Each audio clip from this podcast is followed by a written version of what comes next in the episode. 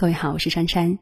今天要给大家分享到的文章是：六十岁倪萍暴瘦，糟糕的人生是学不会心狠。一起来听。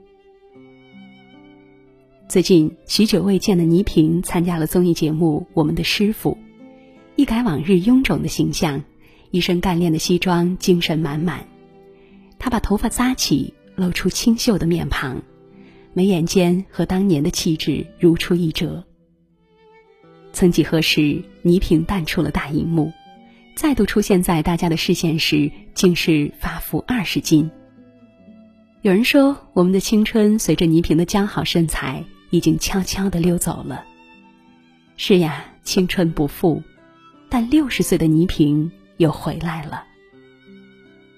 想起泰戈尔曾经说过一句话：“人生就是不断的重复心狠，又重复幸福，终有绿洲。”摇曳在沙漠。发胖之后，对自己心狠，怒减二十斤，完美归来。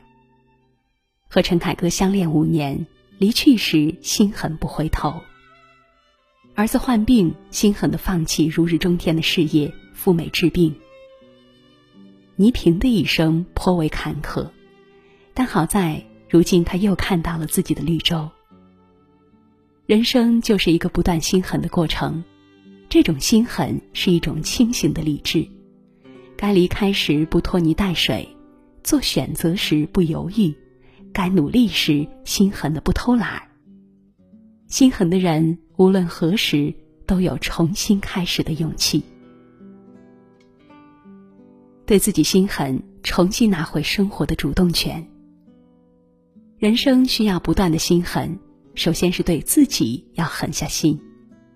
曾经看到倪萍苍老的神态、走样的身材，网友们纷纷感慨岁月催人老。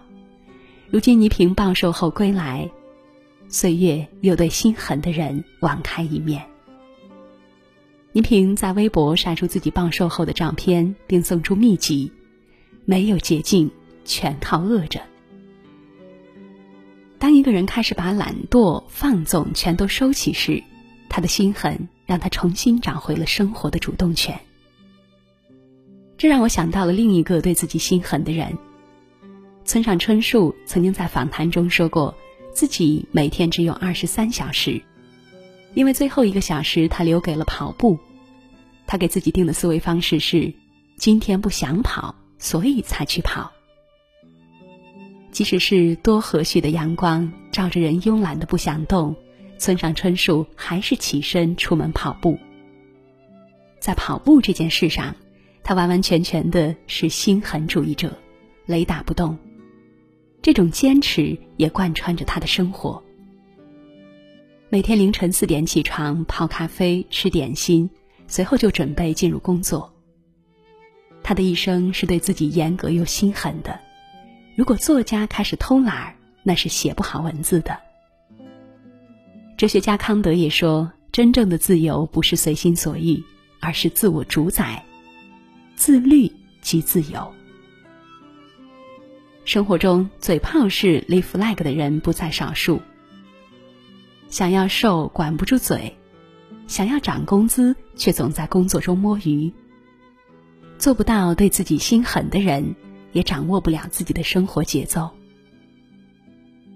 有时候自我放任固然爽快，人人都舍不得对自己心狠，于是偷懒一会儿，将就一时，我们的生活也开始变得慵懒、随波逐流。偷懒的生活真的很舒服，但那种欢愉只是暂时的。对自己心狠一点，或许痛苦，但就像庆山曾说。如果没有经受过投入和用力的痛楚，又怎么会明白决绝之后的海阔天空？对自己心狠，不过是延迟获得更大的满足感。试着对自己心狠一点，你会发现人生开始有了光亮，而你一定比当初的自己美好。对不合适的感情心狠，趁早止损。对自己心狠一点，不只是在安逸中自律，有时候在面对一段让我们变糟的感情中，我们更应该心狠不回头的走。与其拉拉扯扯，心狠决绝的放手，才是对自己最大的温柔。最近去看了电影《谁先爱上他的》，影片讲述了一段错综复杂的三角关系。女主角刘三连总是紧皱眉头，时不时还扯起大嗓门开始抱怨，老公宋正远出轨了，还玩起了失踪。在和宋正远这段婚姻关系中，刘三连显然是不快乐的，两个人之间没有感情，宋正远一心放在了别人身上。他试着取悦宋正远，做一名顾家的好妻子、好妈妈。但没有爱的婚姻早已经有了裂缝，也让他变得异常暴躁，把无处发泄的情绪安放在了儿子宋承熙身上。一段失败的感情让刘三连的生活鸡飞狗跳，直到宋正远去世，他依然也没能放过自己，和儿子的关系也越来越僵。感情若是放不下，往往容易拖垮一个人。明知婚姻已经千疮百孔，继续拉扯只是不断的自我消耗。而这时，只有心狠决绝的放下，一切才会有变好的可能。影片的最后，刘三连花了很多时间，终于原谅了自己，不再怨声怨气。他买了两块鸡排，和儿子重修旧好。此时的刘三连终于心狠的放下了宋正远。一段关系结束了，而属于他的生活才刚刚开始。很多时候，我们最容易受困于感情之中，给自己找一万个理由继续妥协着。但感情一旦有了无法缝补的伤痕，就像是一颗定时炸弹，时不时让我们揪着心。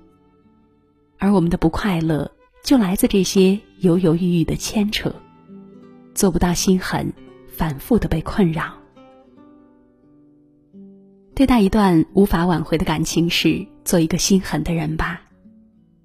只有这样，才能让自己的生活尽早止损。利落和干脆或许痛苦一时，但天亮之后，一切都会变好的。有时候，对半生不熟的陌生人更要心狠。对自己心狠，是逼迫自己从烂泥的感情中走出来，是让平庸的自己开始在自律中闪闪发光。我们要对自己心狠，但有时候对半生不熟的陌生人更要如此。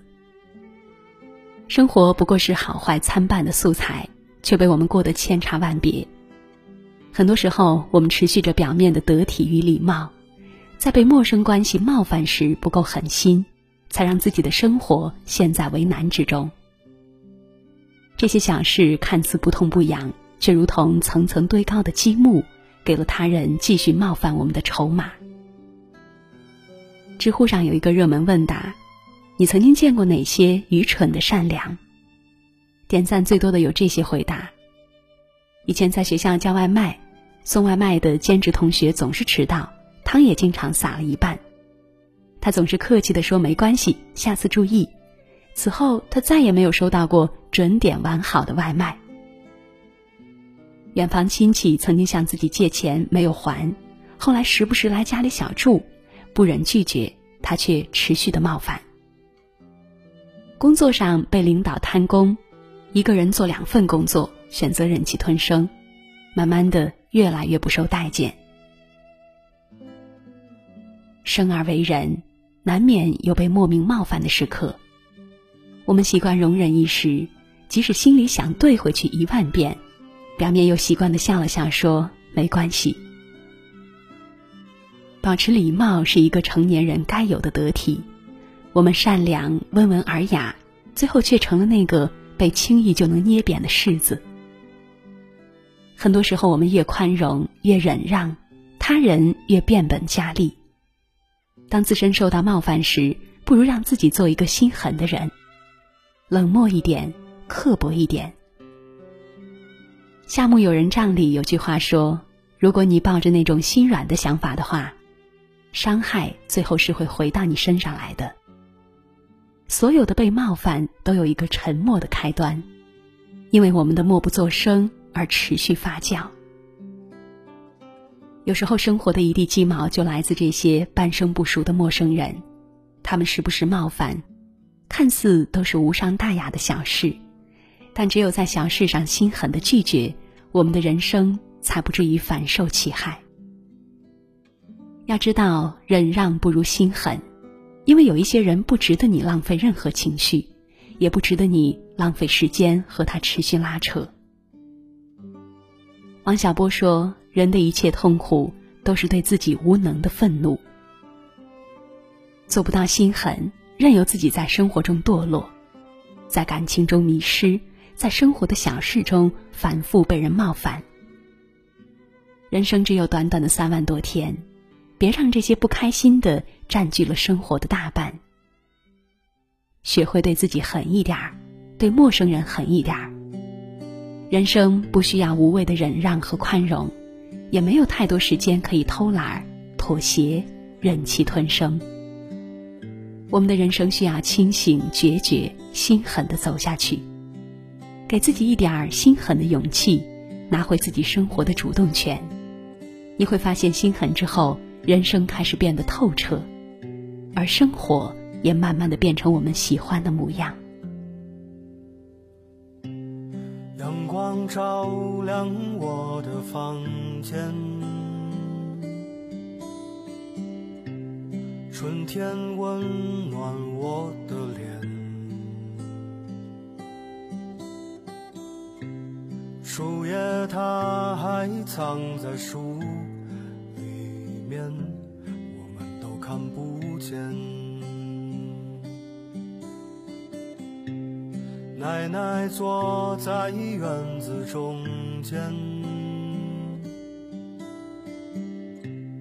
看着粉笔的画面，百灵鸟儿笼中叫的欢，但我却不明白。